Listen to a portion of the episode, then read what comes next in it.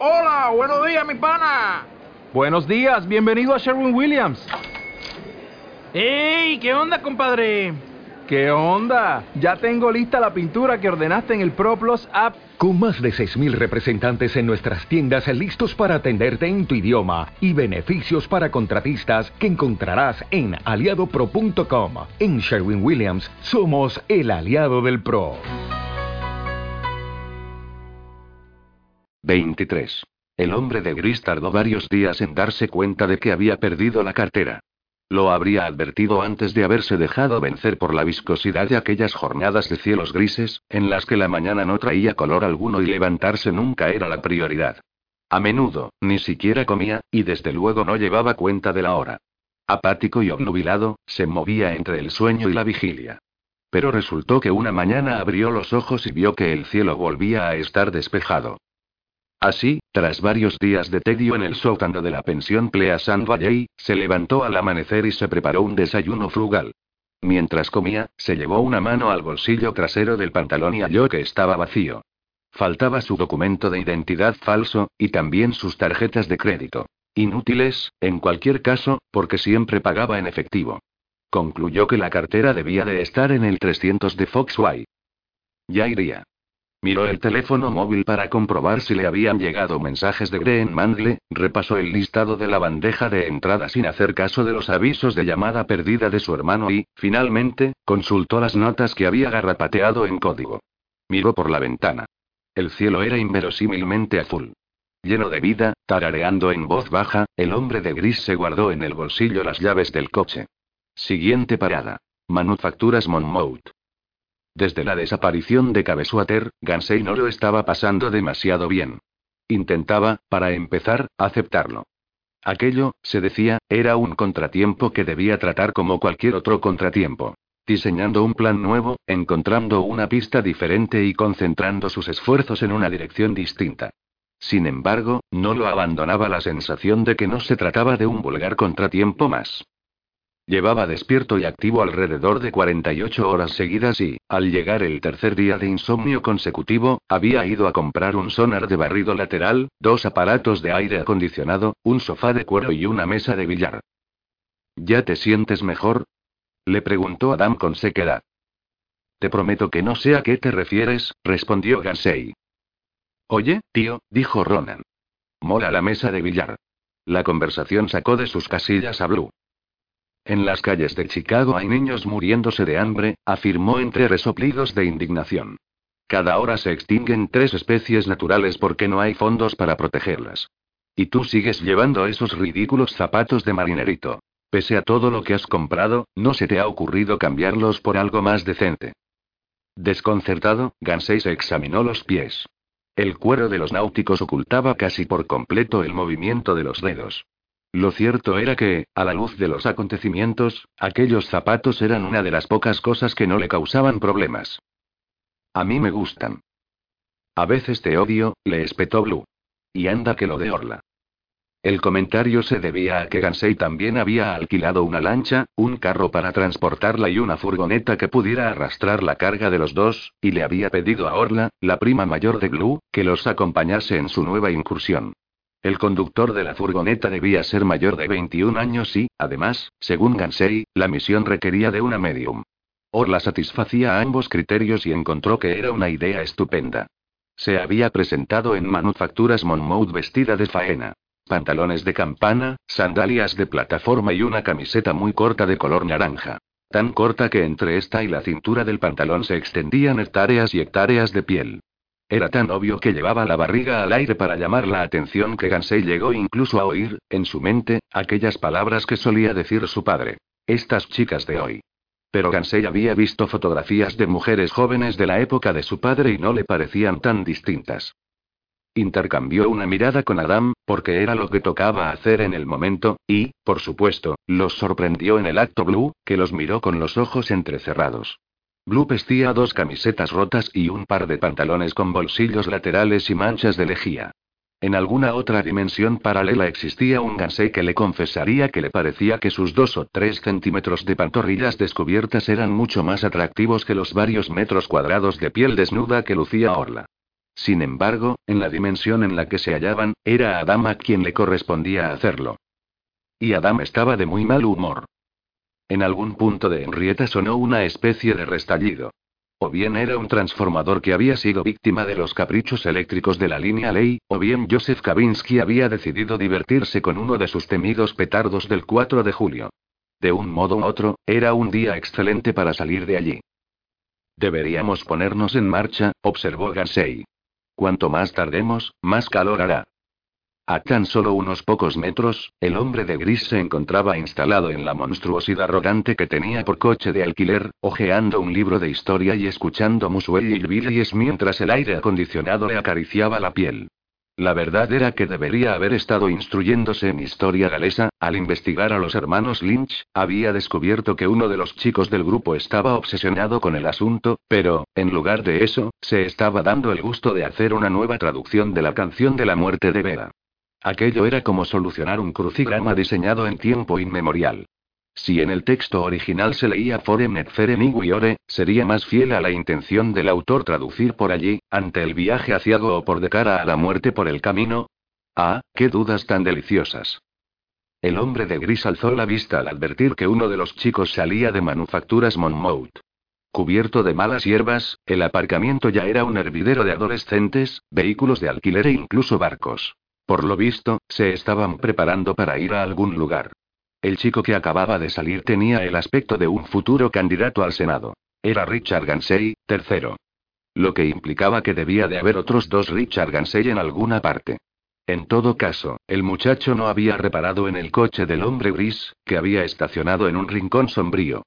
Tampoco se fijó en el Mitsubishi blanco aparcado en la calle contigua. El hombre de gris no era el único que estaba esperando a que se vaciara Manufacturas Monmouth. En una ocasión, un compañero de la universidad le había preguntado al hombre de gris, ¿por qué historia anglosajona? Al hombre de gris le había parecido una pregunta absurda para la que no había respuesta. Su atracción por aquel período histórico en particular respondía a causas que desconocía y que, tras una vida recibiendo influencias, intuía complejas. Siguiendo aquella lógica, alguien podría preguntarle, por ejemplo, por qué le gustaba vestir de gris, por qué detestaba la salsa de carne, por qué amaba los 70 o por qué le fascinaban tanto los hermanos cuando él, en su papel de hermano, dejaba tanto que desear. La respuesta que había terminado ofreciéndole a su compañero fue que la aparición de las armas de fuego había hecho que la historia se volviese un aburrimiento. No opinaba de aquel modo, por supuesto, pero le había valido para escabullirse de la conversación. Más adelante, había reflexionado sobre los auténticos motivos, pero ya era demasiado tarde. La razón era esta. Alfredo el Grande. Alfredo había reinado durante uno de los períodos más adversos de la historia inglesa. En realidad, no había nada que se pudiera llamar Inglaterra en aquel entonces. Tan solo unos cuantos reyezuelos con los dientes picados y mal genio. La vida era dura, áspera y corta. Cuando los vikingos habían llegado a la isla con intención de saquearla, los reyes no tenían capacidad para repelerlos. Sin embargo, Alfredo los había unido. Había hecho de ellos una hermandad y, entre todos, habían expulsado a los vikingos. Había promovido la alfabetización y la traducción de libros importantes. Había ayudado a poetas, artistas y escritores. Había favorecido un renacimiento mucho antes de que a los italianos se les ocurriera el concepto.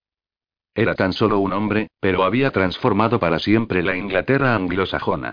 Había instaurado el orden y el honor, y en ese caldo de cultivo había nacido la flor de la poesía y la urbanidad. Un héroe, pensó el hombre de gris. Como Arturo. Volvió en sí al ver que Ronan Lynch salía del viejo almacén. Era evidente que estaba emparentado con Declan. La misma nariz, las mismas cejas oscuras, la misma dentadura perfecta. No obstante, en aquel Lynch en particular se adivinaba el peligro. No se trataba de una serpiente de cascabel oculta en la hierba, sino de una serpiente de coral cuyos vivos colores anunciaban que su veneno era letal. Todo en él era un aviso. Si te mordía aquella serpiente, sería porque te lo habías buscado. Ronan abrió la puerta del copiloto del BMW gris oscuro con tanto ímpetu que hizo que el coche se sacudiera. Luego, se arrojó al asiento con tanta violencia que el coche continuó agitándose. Finalmente, cerró la puerta con tanta fuerza que el coche siguió balanceándose un poco más. Y después se fue de allí acelerando a fondo, haciendo que chillaran las ruedas. MMM, murmuró el hombre de gris, notando ya cierta preferencia por este Lynch en detrimento del anterior. Con mucha más cautela que el BMW, la furgoneta de alquiler se incorporó a la calle y lo siguió. El aparcamiento se había quedado vacío, pero el hombre de gris esperó. Al cabo de poco, como había calculado, se presentó allí el Mitsubishi blanco que había divisado antes. Llevaba la música tan alta que el estruendo de los tonos graves amenazaba confundir el asfalto. Del automóvil se apeó un chico con una bolsa de plástico que contenía lo que podrían ser tarjetas de visita. Irradiaba una energía frenética e impredecible, de la clase que el hombre de gris procuraba evitar. Desde luego, al hombre de gris no le importaba vérselas con sujetos peligrosos, pero los prefería un poco más tranquilos. Le observó entrar en el almacén y regresar con una bolsa vacía. El Mitsubishi despegó dejando tras de sí un rastro de goma quemada.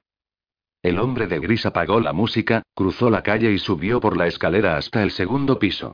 Encontró en el rellano los contenidos de la bolsa del chico del Mitsubishi. Una colección de permisos de conducir del estado de Virginia idénticos. Cada uno llevaba una fotografía de Ronan Lynch junto a una fecha de nacimiento que, de ser cierta, implicaría que estaba a pocos meses de cumplir 75 años de edad.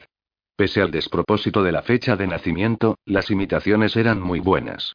El hombre de gris se hizo con una y la examinó bajo la luz que entraba por la ventana rota. El falsificador que la había hecho se había lucido replicando la parte más difícil, el holograma. El hombre de gris estaba impresionado.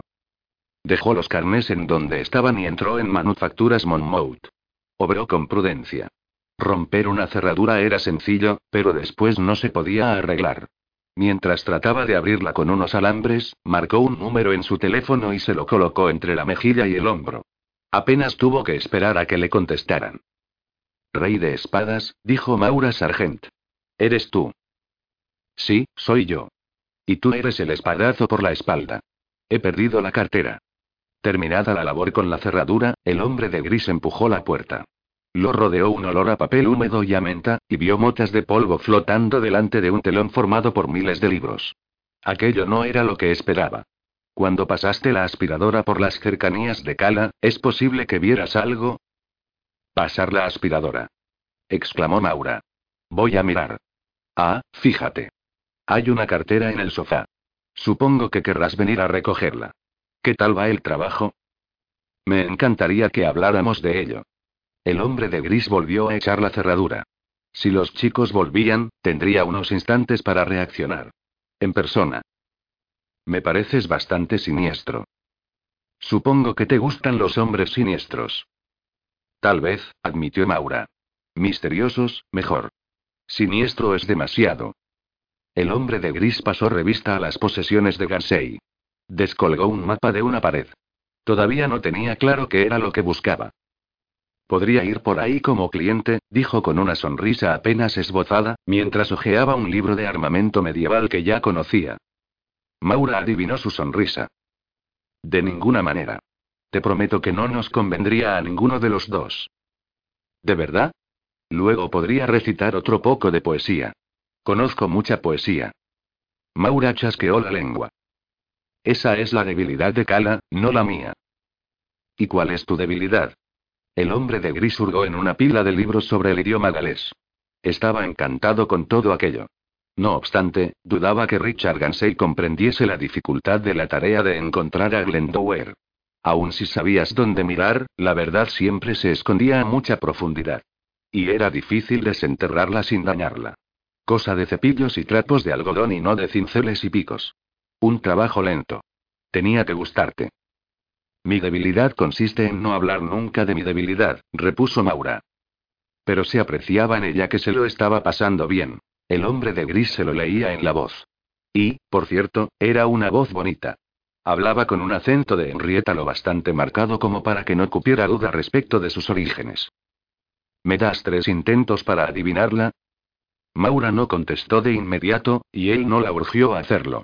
Era consciente de que las heridas en el corazón ralentizaban el pensamiento. Mientras aguardaba, se tomó unos momentos para contemplar la maqueta de Henrietta.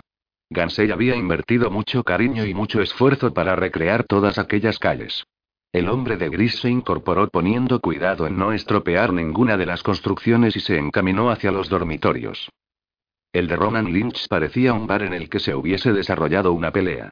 A simple vista, lo que destacaba de la estancia era lo mucho que su ocupante había invertido en altavoces, cajas y pantalones vaqueros. Antes contéstame a lo siguiente, señor Gris. ¿Eres peligroso? Para alguna gente. Tengo una hija. Ah, pero no seré un peligro para ella. El hombre de gris cogió de la mesa un cúter y lo estudió. Lo habían limpiado mal y todavía se advertían indicios de sangre. Mira, no sé si esto es buena idea, dijo Maura. ¿No lo sabes? El hombre de gris le dio la vuelta a una bota vaquera que parecía fuera de lugar. La agitó, pero de su interior no cayó nada. No habría sabido decir si el Grey Warren se hallaba en el edificio. Aquello de buscar algo sin saber qué aspecto tenía, era como figurarse una rebanada de pan a partir de las migas. Yo, por lo menos, dime algo sobre ti que sea cierto. Soy poseedor de unos pantalones de campana, confesó el hombre de gris. Y de una camisa naranja de estilo discotequero. No te creo. Ven vestido así la próxima vez que nos veamos. No puedo, repuso el hombre de gris, de buen humor. Tendría que llamarme señor Naranja. En mi opinión, respondió Maura, la idea que uno tiene de sí mismo no debe ser flexible. Sobre todo, si uno es el rey de espadas. Desde la estancia principal llegó el traqueteo del pomo de la puerta. Había llegado alguien. Alguien sin llave. Ya me lo explicarás luego. Ahora tengo que irme, le dijo el hombre de gris a Maura. ¿A matar a alguien? Espero que no, contestó el hombre de gris, ya en voz baja, acuclillándose detrás de la puerta del cuarto de Ronan. Casi siempre se puede evitar. ¿Oye? Alguien le dio una patada a la puerta de entrada. Las molestias que el hombre de gris se había tomado con la cerradura saltaron por los aires. Ya te llamaré, le prometió el hombre de gris a Maura con un hilo de voz. Protegido por la oscuridad, vio entrar a dos hombres. Uno vestía un polo que le quedaba grande y el otro llevaba una camiseta decorada con la imagen de un misil. Escudriñaron el lugar con cara de asco y echaron a andar en direcciones opuestas. El del polo se colocó junto a la ventana, para vigilar el aparcamiento, y el otro se dedicó a registrar y destrozar. Derribó libros, arrancó cajones y volcó colchones. En cierto momento, el del misil se volvió hacia el del polo con unas gafas de sol en la mano. Guxi. Los cabrones son ricos. Tiró al suelo las gafas y las aplastó con el pie. La presión hizo que una de las patillas saliera disparada a través de los anchos tablones del suelo. La patilla se detuvo precisamente a los pies del hombre de gris, que tuvo la suerte de que los intrusos no estuvieran mirando. Se agachó, la recogió y palpó el extremo por el que se había partido. Estaba afilado. De modo que la gente de la que le había hablado Green Mandle era aquella. Como él, andaban en busca del Grey Warren, fuera este lo que fuese.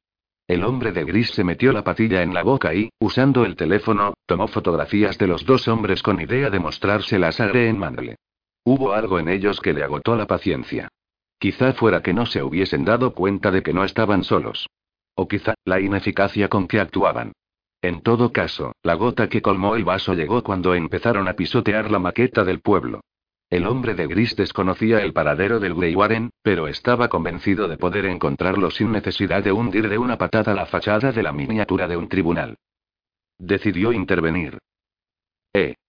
Gritó, al verlo, el hombre de la camiseta del misil, desde la maltrecha reproducción de Henrietta. No te muevas. Como respuesta, el hombre de gris clavó el extremo afilado de la patilla en el cuello de su compinche. Lucharon durante unos momentos. El hombre de gris empleó una combinación de leyes de la física y el borde del aparato del aire acondicionado para vencer a su oponente y dejarlo tendido en el suelo. Todo sucedió tan rápido que el de la camiseta del misil no pudo llegar hasta donde estaba su compañero. Con una tranquilidad súbita, el hombre de gris se limpió la sangre de las manos frotándoselas con la tela de los pantalones y pasó sobre el cuerpo tendido. Joder, musitó el intruso superviviente blandiendo un cuchillo cuya punta miraba hacia el hombre de gris. Esta batalla duró más que la primera. El de la camiseta del misil era duro, pero el hombre de gris lo era más. En cuanto el hombre de gris se hizo con el cuchillo, todo se precipitó. En un abrir y cerrar de ojos, su oponente se vio ovillado en el suelo entre las asoladas edificaciones de la maqueta, aferrándose a los tablones del suelo y sin aliento. ¿Qué pintáis aquí? Le preguntó el hombre de gris metiéndole en el hueco del oído la punta del cuchillo sin llegar a herirlo. Ya estaba temblando y, a diferencia de Declan Lynch, cedió en cuanto se le presentó la oportunidad. Buscamos una antigüedad. ¿Quién nos contrata? inquirió el hombre de gris. No dijo cómo se llamaba. Sé que es francés. El hombre de gris se lamió los labios. Apostaba a que la debilidad de Maura Sargent era el ecologismo. En su visita la había visto descalza, y eso, en su opinión, era típico de ecologistas. ¿Un francés que vive en Francia o un francés que vive aquí? No lo sé. ¿Qué importa eso? Tiene acento y ya está. Al hombre de gris sí le importaba. Se le ocurrió que le convendría cambiarse de ropa antes de ir al 300 de Foxway a recuperar la cartera. Los pantalones se le habían puesto perdidos de vísceras. ¿Podrías facilitarme un número de contacto? Claro que no. ¿Qué es esa antigüedad? Eh, una caja. Dijo que probablemente fuese una caja. La llamó Ray Warren. Dijo que la reconoceríamos en cuanto la viéramos. El hombre de gris no se lo creyó. Miró el reloj. Eran casi las once. El día avanzaba velozmente, y todavía quedaba mucho que hacer. ¿Te mato o te dejo marchar? preguntó. Por favor. El hombre de gris meneó la cabeza. Era una pregunta retórica. 24. ¿Podrías hacer el favor de explicarme qué hacemos en medio de esta charca? preguntó Aram. Aparte de achicharrarnos como imbéciles, matizó Ronan, situado tras Gansei. De ascendencia céltica, piel pálida y cabello oscuro, lo suyo no era el calor. Los cinco, más Sierra, menos Noah, quien apenas alcanzaba a hacerse corpóreo en el momento de salir, estaban en el bote, flotando en medio del lago artificial y horroroso que habían encontrado hacía unos días. El sol no daba tregua. El olor de los campos, a tierra caliente, hacía que Gansei recordara aquellas mañanas en que se dejaba caer por la casa prefabricada de los Parrish para recoger a Agam. Desde la ribera, los cuervos saludaban con graznidos apocalípticos. Sierra les respondía en los mismos términos. Probablemente, aquello era de lo peor que se podía encontrar en Henrietta. Estamos mirando lo que hay en el fondo. Gansei tenía la mirada fija en su ordenador portátil. No lograba que éste se entendiese con el sonar a pesar de haber efectuado la consabida lectura del manual de instrucciones. La perplejidad empezaba a manifestársele en forma de gotas de sudor perlándole las sienes y la nuca. Instalada en el otro extremo de la embarcación, Blue preguntó. ¿Y la idea consiste en pasear ese sonar por todos los lagos que haya en la línea ley? ¿O solo en los que te pongan de mal humor? Seguía enfadada por lo del sofá y la mesa de billar, y también por lo de la poca ropa de Orla. No contribuía mucho a mejorar su humor el que Orla estuviera ociosa tomando el sol. Repantigada, ocupaba buena parte del bote con el esbelto y bronceado torso y las largas piernas. De vez en cuando, abría los ojos, dedicaba a su público una sonrisa deslumbrante y se revolvía como si no tuviera otra cosa que hacer que encontrar una postura más cómoda. Esta es una misión piloto, explicó Gansei. Que Blue estuviera irritada con él le suponía una intranquilidad tal que no estaría dispuesto a admitirla ante nadie. Mucho menos, ante sí mismo. Hay muy pocas posibilidades de que Glendower esté en este lago. Pero quisiera tener una experiencia a la que agarrarme en caso de que demos con otra masa de agua bajo la que sospechemos que pueda hallarse. Qué pedante, murmuró Ronan con cierta apatía. La luz se reflejaba en el agua para proyectársele en la cara, volviéndolo una especie de divinidad translúcida y evanescente.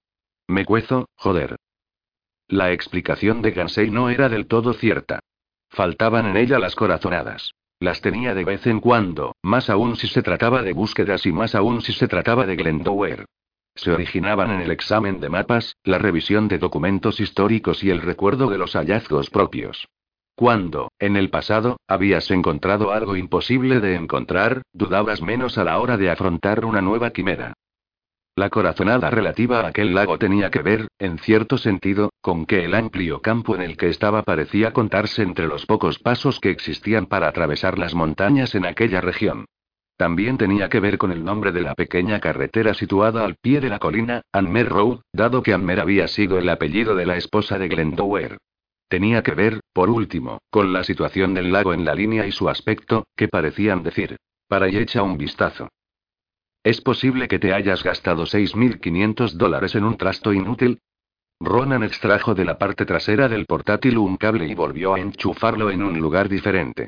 El portátil no dio ninguna señal. Gansei pulsó unas cuantas teclas. El portátil tampoco registró ninguna variación. Tal y como se describía en el vídeo que habían visto por internet, el proceso debería ser mucho más fácil. Reposada como ningún otro pasajero de la lancha, Orla anunció. Estoy experimentando un momento espiritual. Contigo. Distraído, Gansei levantó la mirada del ordenador. ¿Hablas conmigo o con Ronan? Con cualquiera de los dos. Soy flexible. Blue bufó, horrorizada por lo que acababa de oír.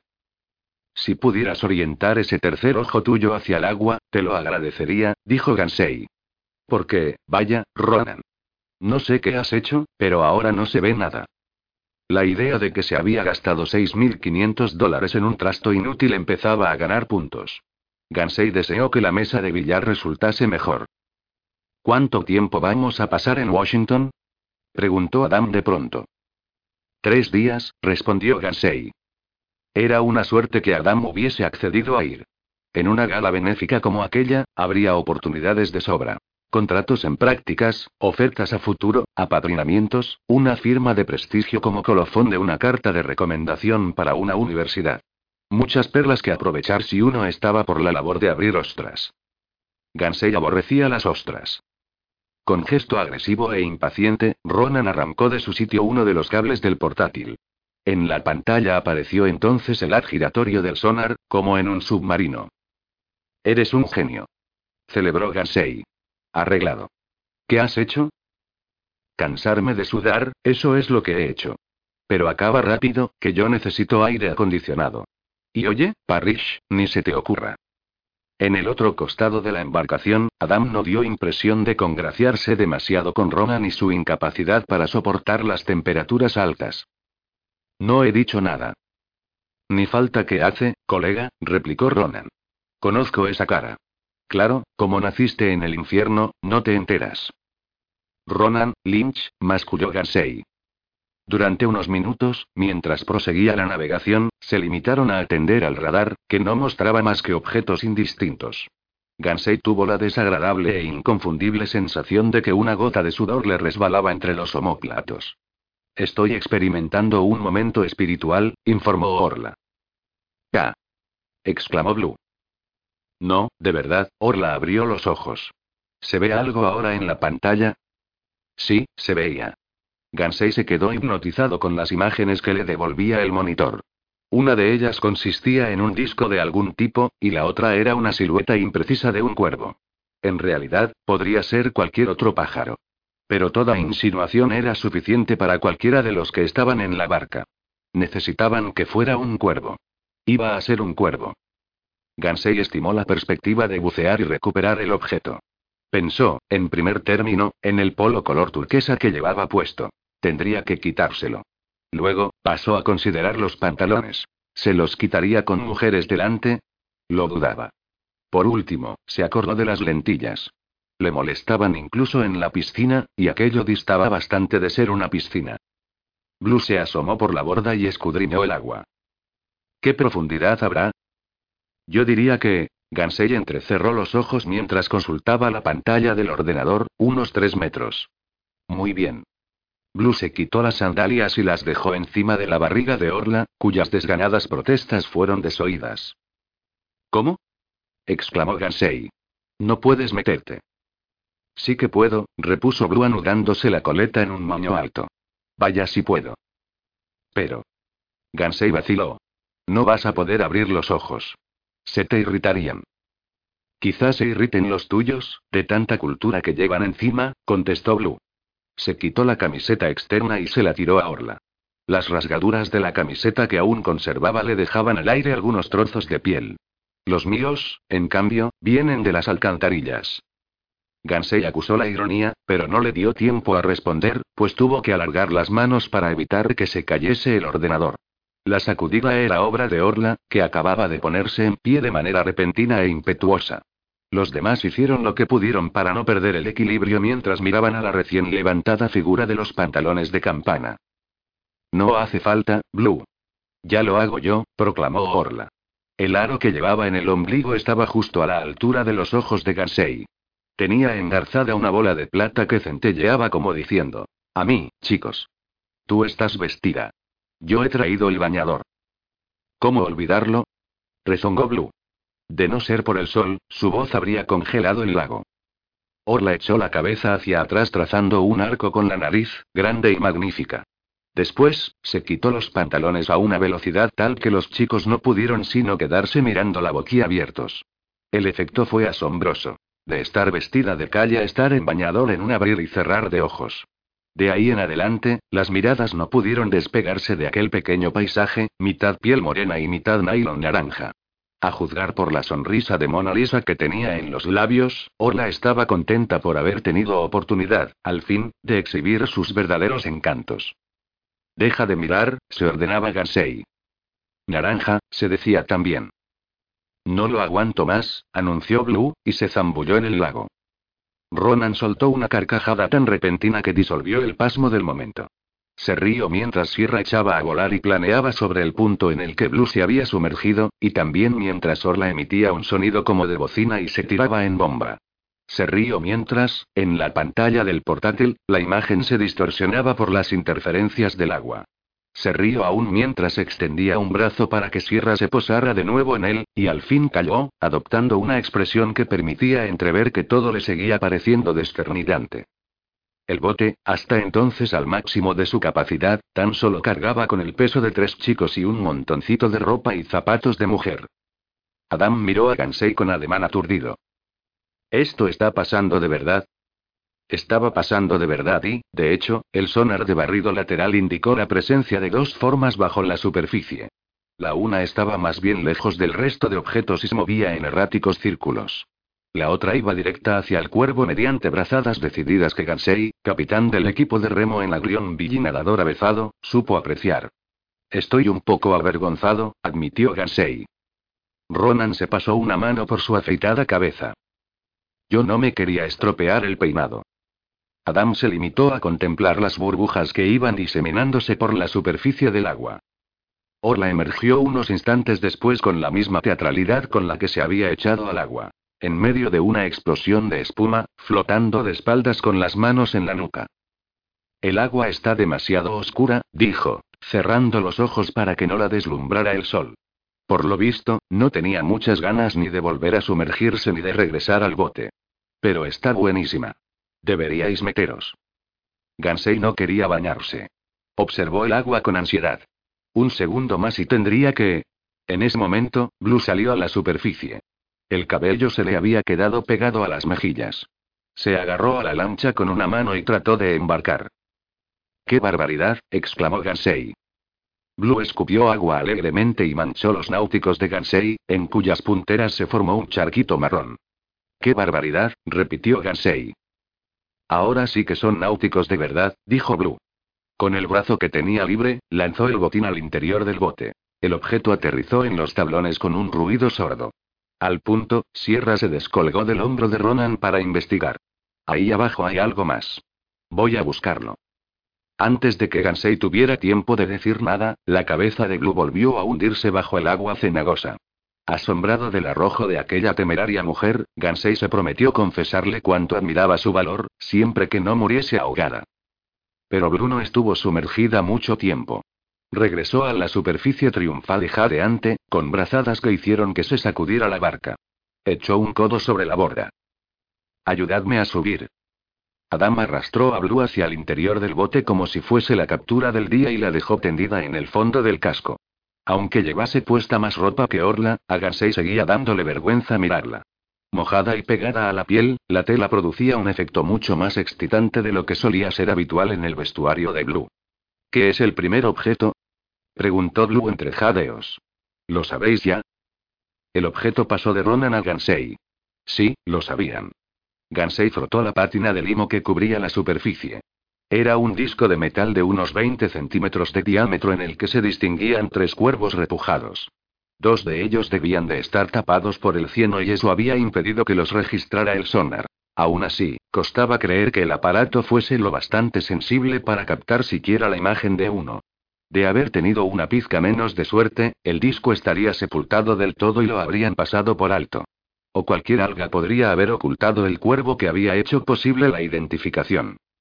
Hay objetos que buscan ser hallados. Es un humbo, dijo Gansei con voz maravillada mientras recorría con un dedo el mellado borde del objeto, de aspecto antiquísimo. O un ombligo, en sentido literal. La protuberancia central de un escudo. Supongo que el resto del escudo ha debido de descomponerse. Sería de cuero o de madera, probablemente. No era lo que esperaba encontrar. Ni allí ni en ninguna otra parte. Por lo que sabía, los escudos de aquel tipo no eran comunes en la época de Glendower, pues la armadura había avanzado tanto que los había vuelto innecesarios. Aún así, podría tratarse de un escudo ceremonial. Desde luego, el refinamiento artesanal con que había sido fabricado era excesivo para un utensilio de guerra. Además, parecía un objeto más que apropiado para acompañar a un rey a la tumba. Gansei examinó los cuervos. Tres cuervos en un triángulo. El blasón de Urien, el padre mitológico de Glendower. ¿Quién más habría tocado aquel mismo metal? Un artesano, quizá, consagrado a cumplir las instrucciones de Glendower. O un soldado que lo hubiese embarcado para cruzar el Atlántico. Tal vez el propio Glendower.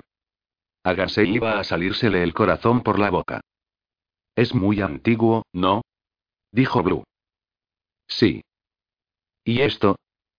Pendiente del cambio en el tono de voz de Blue, Gansei levantó la vista y reparó en un objeto de gran tamaño que estaba apoyado junto a ella. Sabía de sobra lo que era. Pero no se imaginaba qué hacía allí. Es una llanta del cámaro, dijo. Y tenía razón. Era idéntica a las llantas de Pete, aunque, a diferencia de aquellas, parecía que tuviese cientos de años. Estaba descolorida y abollada. De hecho, el deterioro era tal que la elegante simetría del diseño no desentonaba demasiado al lado de la pieza del escudo. Eso sí, convenía no fijarse en el logotipo de Chevrolet que ocupaba la parte central. ¿Puede que hayas perdido una llanta hace un tiempo? preguntó Ronan. Como hace unos 500 años, quiero decir. Hay que tener en cuenta que la línea ley hace cosas raras con el tiempo, repuso Gansei, quien, aún así, parecía bastante perplejo. O, más que perplejo, desnortado. La brújula de la lógica había dejado de funcionar. Cuando las leyes del tiempo se volvían tan flexibles, el futuro aparentaba contener demasiadas posibilidades inconcebibles. Aquella llanta sugería un pasado remoto con el cámaro en él, un pasado que no había sucedido y sí. No había sucedido porque el coche estaba aparcado en Manufacturas Monmouth y porque sus llaves continuaban en el bolsillo de Gansei. Y sí había sucedido porque Blue había sacado del agua una de sus llantas. Lo mejor es que me quede con estas cosas durante el fin de semana, mientras estáis en lo de tu madre, dijo Blue. De paso, veré si convenzo a Kala para que les eche un vistazo de los suyos. La tarea del sonar se dio por finalizada. El portátil regresó a su funda. Orla recuperó sus pantalones de campana, y la barca fue conducida a tierra. Adam, un tanto cansado, ayudó a colocar la embarcación en el carro de transporte y se montó en la camioneta. Gansei se dijo que debía hablar con él, y se le ocurrió que podían hacer una excursión juntos, y Ronan se retiró al BMW para emprender el regreso en solitario. Quizá Gansei tuviera que hablar también con él, aunque, en realidad, como le pasaba con Adam, no sabía qué le diría. Blue se le acercó con el humbo en la mano. Aquel hallazgo no era ni Cabesuater ni Glendower, pero tenía su importancia. No obstante, Gansei se daba cuenta de que se estaba volviendo codicioso y de que estaba cada vez más obsesionado con Glendower. En otro momento, un indicio tan asombroso como aquel le habría supuesto una inyección de ánimo. Pero ahora lo que necesitaba era el grial. Se sintió viejo. Me canso de tanta maravilla, pensó. Observó el bañador de Orla, que, por fortuna, se dirigía hacia el BMW. Pero su mente estaba lejos. La ocupaba el misterio de la llanta del cámaro. ¿Ya has mirado todo lo que tenías que mirar? Le preguntó Blue intencionadamente. ¿Te refieres a... a... Orla? Sí. Aquello le molestó. Implicaba un enjuiciamiento que, en su opinión, no se merecía, dadas las circunstancias. Además, era asunto suyo y no de Blue. ¿Por qué iba a importarte lo que piense de Orla? Era una pregunta arriesgada, por alguna razón. Tal vez no debiera haberla hecho. Sin embargo, si se detenía a pensarlo, no era la pregunta lo que estaba mal, sino la forma en que la había planteado. Tenía la cabeza en otro lugar y no se había preocupado de lo que transmitía con sus ademanes ni había sido consciente del retintín de sus palabras. del desafío que llevaban consigo. Vamos, Gansei, pensó. No lo eches todo a perder. Blue lo miraba sin pestañear. Por nada en absoluto, afirmó con sequedad. Mentía. No tenía por qué, pero mentía, y Gansei, que otorgaba más valor a la honestidad que a cualquier otra virtud, lo advirtió al instante. A Blue Sargent sí le importaba si estaba o no interesado en Orla. Le importaba mucho. La vio sacudir la cabeza con desdén e ir hacia la camioneta, y notó en su interior un estremecimiento de ilusión retorcida. El verano se le estaba subiendo a la cabeza. Se subió a la camioneta. Nos vamos, anunció mientras se ponía las gafas de sol. 25. Como es natural, el hombre de gris tenía que deshacerse de los dos cadáveres. Lo consideraba un fastidio, pero nada más. Había pocas posibilidades de que se denunciara la desaparición de dos sujetos que habían entrado en un domicilio ajeno en busca de un artefacto mágico. De hecho, nadie denunciaría la desaparición del propio hombre de gris.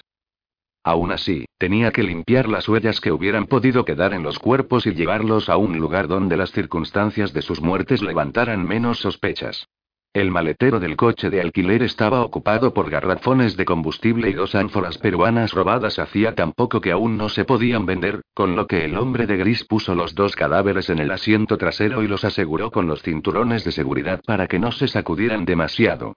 Por desgracia, iba camino de dejar una nueva mancha incriminatoria en un automóvil de alquiler. Su padre tenía razón. Si deseabas saber cómo te iba a ir en el futuro, tan solo tenías que recordar cómo te había ido en el pasado. Mientras conducía, llamó al restaurante Veranda y canceló la reserva que había hecho para aquella noche. ¿Querría dejarlo para más tarde? Le ofreció la encargada del establecimiento. El hombre de gris disfrutaba con el modo de hablar de aquella gente. No podía evitarlo. Esta noche me va a ser imposible. ¿Qué tal el jueves? Tomó la salida de Blue Ridge Parkway. Al tomar la curva, uno de los muertos se golpeó la cabeza contra la ventanilla. Por supuesto, no iba a importarle mucho. Mesa para uno, ¿verdad? El hombre de gris pensó en Maura Sargent y sus esbeltos tobillos. Mejor para dos. Colgó, puso a sonar a Dekins y se dedicó a conducir. Fue pasando de una carretera a otra hasta confundir al propio GPS. En un paraje precedido por una batería de carteles que prohibían el paso, metió el coche en el bosque y continuó campo a través. Cuando alquilaba un coche, tenía por costumbre pagar un poco más y contratar también un seguro a todo riesgo. Aparcó en un claro pequeño e idílico, bajó la ventanilla y subió al máximo el volumen de la radio. Tras sacar del habitáculo los dos cuerpos, les desató los zapatos. Se estaba calzando los zapatos de uno de ellos cuando sonó el teléfono. Observó la pantalla del aparato y pulsó el botón para responder. ¿Sabes quiénes eran? preguntó a bocajarro, sin molestarse en saludar. Greenman le parecía muy alterado. Te lo dije. Te dije que no éramos los únicos. Cierto, convino el hombre de gris, empleando los zapatos del muerto para pisotear la fértil tierra de Virginia. ¿Quedan más? Por supuesto, respondió Greenman con tono trágico.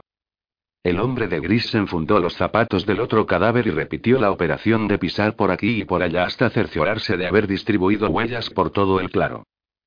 ¿De dónde sale toda esa gente? Las señales están ahí fuera. Basta con disponer de los equipos adecuados para captarlas, afirmó Green No somos los únicos que tenemos un geófono. De fondo, el vocalista de The Kings cantaba un verso sobre el demonio del alcohol. ¿Cómo dijiste que te habías enterado del asunto? ¿Cómo me he ido enterando de todo lo demás? Rumores. Libros viejos. Ancianos codiciosos. ¿Qué es eso que se oye? The Kings. No sabía que te gustasen. De hecho, es extraño imaginarte oyendo música. Vaya, disculpa.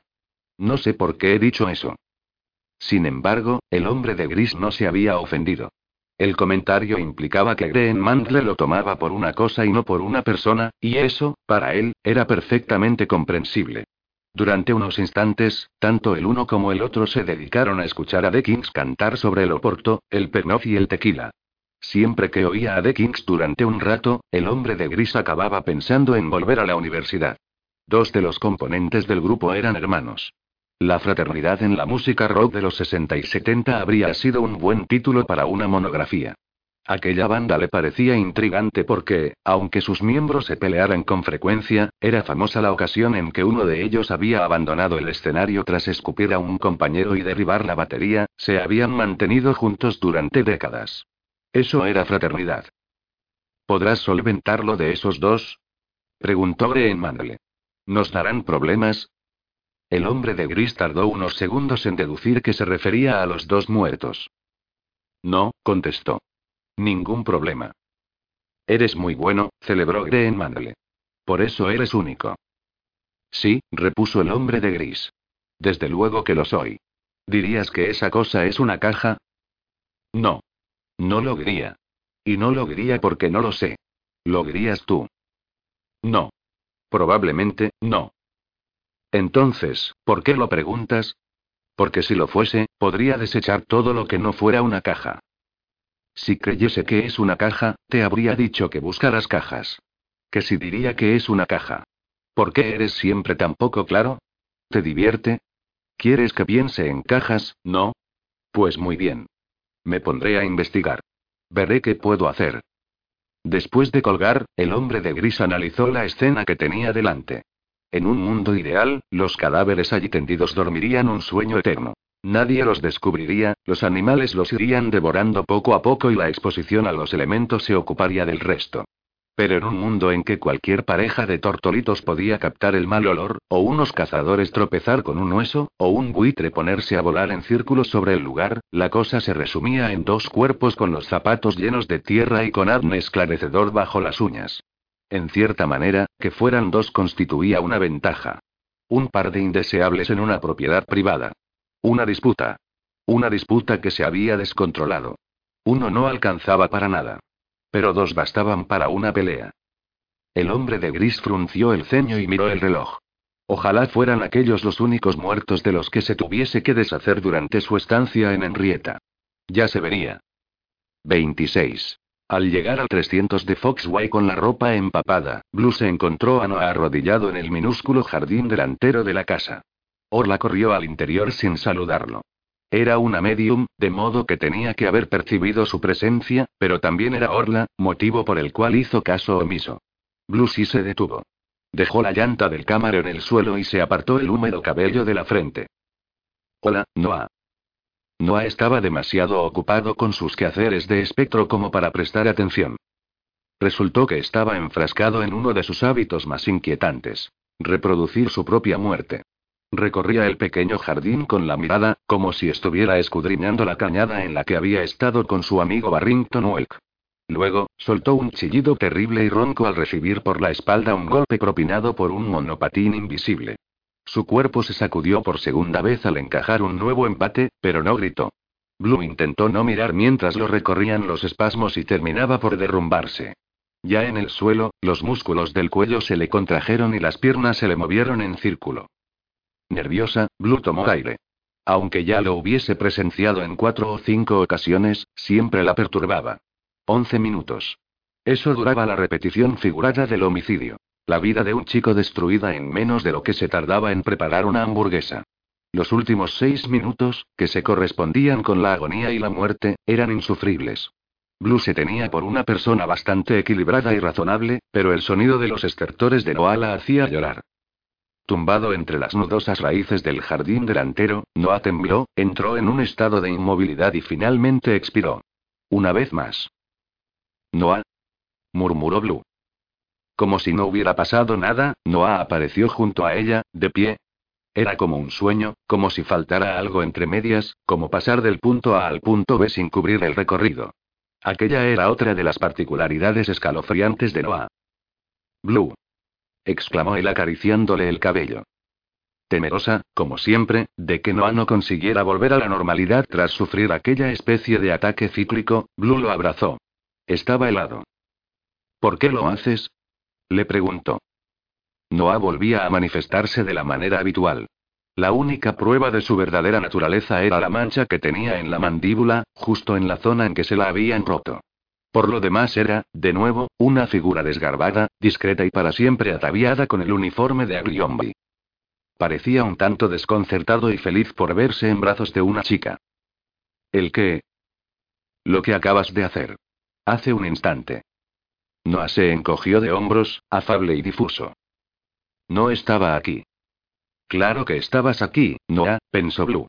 Sin embargo, el hecho era que la parte de Noah que aún existía y acogía pensamientos y recuerdos desaparecía, por suerte, en los once minutos que duraban aquellas reediciones de su muerte. Blue no sabía cómo tomarse el que no se acordara nunca de lo que acababa de experimentar. Ah, Noah. Demasiado helado para advertir que Blue estaba húmeda y fría, Noah le pasó un brazo por los hombros. Y ambos echaron a caminar hacia la puerta. Un muerto esmiriado y una hija de adivina que no era adivina. Por supuesto, Noah no quiso pasar. Blue sospechaba que no podía. Los fantasmas y las mediums bebían de la misma fuente de energía, y a Blue no le cabía duda de que, entre Noah y Kala, quien se llevaría el gato al agua sería más bien su prima. De buena gana le habría pedido a Noah que le confirmara la cuestión, pero Noah no le concedía importancia alguna a lo que era su existencia posterior a la muerte. En una ocasión, Gansei le había preguntado: ¿No te preocupa nada saber por qué sigues aquí? Noah había respondido con particular perspicacia. ¿Te preocupa a ti saber por qué te funcionan los riñones? Tú no vas a ir a Washington, ¿verdad? Preguntó Noah con cierto nerviosismo. No. Blue habría querido suprimir todo rastro de emoción en la voz, pero, en el fondo, la idea de que Gansey y Adam se fueran a marchar la hacía sentirse vacía. De hecho, se sentía del mismo modo en que hablaba Noah. Te dejaré venir a Monmouth, ofreció Noah. Blue se sonrojó. Una de sus fantasías secretas más recurrentes también era imposible. Vivir en Monmouth.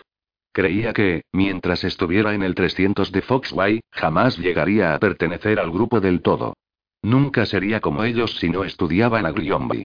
Lo cual, entre otras cosas, implicaba que no sería como ellos mientras fuera una mujer. La sensación de injusticia, así como el deseo, eran tales que había noches en que no podía dormir. En todo caso, le costaba creer que Noah lo hubiese adivinado. Para pasarme todo el día contigo y con, Ronan. Protestó, fingiendo enojo para disimular la vergüenza. Ahora tenemos una mesa de billar. Respondió Noah, jubiloso. Y yo soy el peor jugador de billar del mundo. Es estupendo, la ciñó con más fuerza. Oh, oh. Visita. Un hombre iba hacia ellos por la acera. Estaba muy bien vestido y todo en él era gris. Blue lo observó de arriba abajo y se supo observada de la misma manera. Pasados unos instantes, ambos alcanzaron la conclusión tácita de que no debían subestimarse. Hola, dijo él con cordialidad. No pretendía interrumpir. Para empezar, que hubiera dicho aquello implicaba que podía ver a Noah, cosa de la que solo eran capaces algunas personas. En segundo lugar, su cortesía no se parecía a nada que Blue hubiese visto. Gansey era cortés de un modo que empequeñecía a sus interlocutores. La cortesía de Adam, por su lado, daba confianza. Pero aquel hombre era cortés de una manera impaciente e inquisitiva.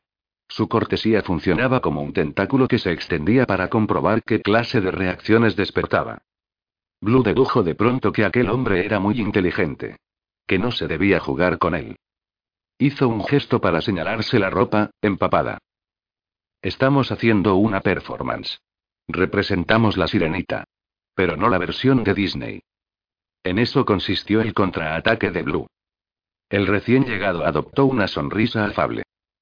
¿Y él es el príncipe? Al final, ¿lo apuñalas o lo transformas en espuma? Lo transformo en espuma, por supuesto, dijo Blue con satisfacción. Yo siempre creí que debía apuñalarlo, comentó él. Busco a Maura. Ah. El misterio había quedado resuelto. Aquel era el señor Gris. Blue había oído aquel nombre en los murmullos intercambiados entre Maura, Kala y Persepone durante los días anteriores. Sobre todo, entre Kala y Persepone. Eres el sicario. El señor Gris parecía estupefacto. Oh, y tú eres la hija. Blue. En carne y hueso, Blue le clavó la mirada. Oye, ¿cuál es tu arma favorita? La oportunidad, contestó él sin pensárselo. Blue enarcó una ceja. Ya. Vamos. Noah, vuelvo enseguida. Blue condujo al hombre de gris al interior. Como siempre, las visitas le hacían reparar en la heterodoxa apariencia de la casa.